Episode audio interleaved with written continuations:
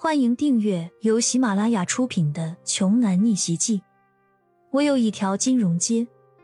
作者：山楂冰糖，由丹丹在发呆和创作实验室的小伙伴们为你完美演绎。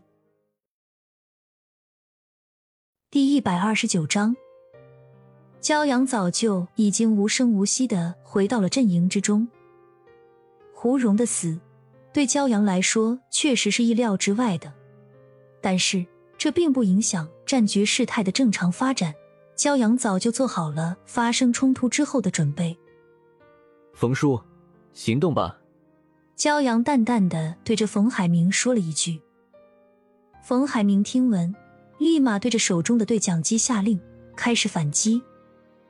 当然，要发动反击的不是身后这一百来人，而是隐藏在深林暗处、埋伏了许久的队伍。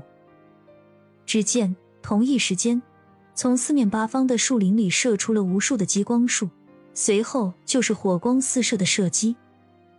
还没有等冲在最前面的胡家军战士反应过来，一轮射击过后就倒下了一大片。幸存的胡家手下紧急停止了前进的步伐，站在原地，谁也不敢再动弹半下。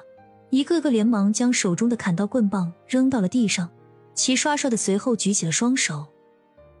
聪明人都知道，及时妥协，及时止损。眼下这种情况，还打个屁呀！人家手里是什么装备？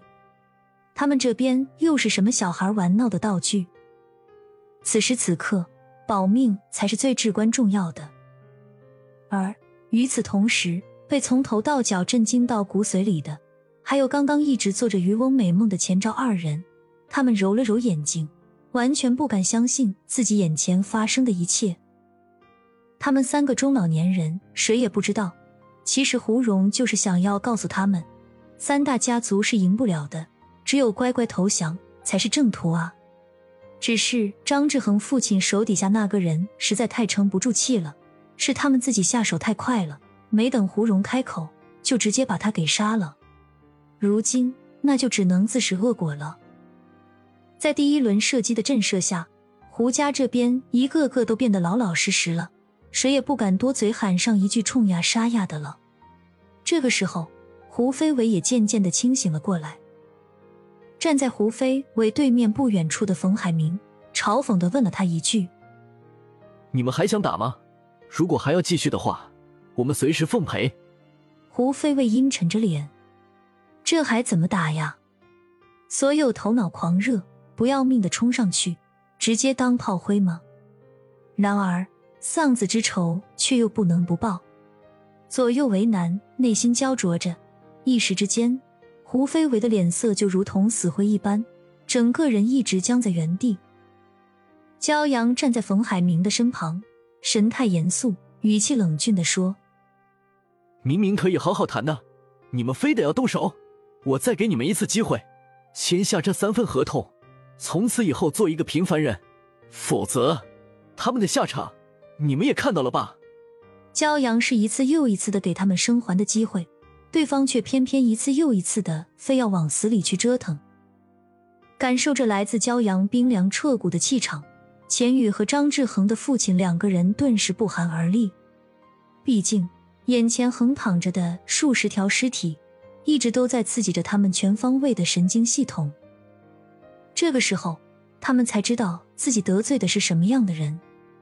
现在，他们一点都不怀疑骄阳说的任何一个字了。要么答应好好商谈，顺利把合同签了；要么恐怕就是只有死路一条了。眼下这个节骨眼上，他们二人简直是连肠子都悔青了，恨不得赶紧回家乱棍打死自己的儿子。你说，钱玉和张志恒在学校里不好好读书？没事儿去招惹骄阳这尊瘟神干什么呢？早知如此，就算借他们一万个胆子，说什么也是不敢为自家儿子出头的啊！这不是有钱赚没命花，自己主动往对方的枪眼上撞吗？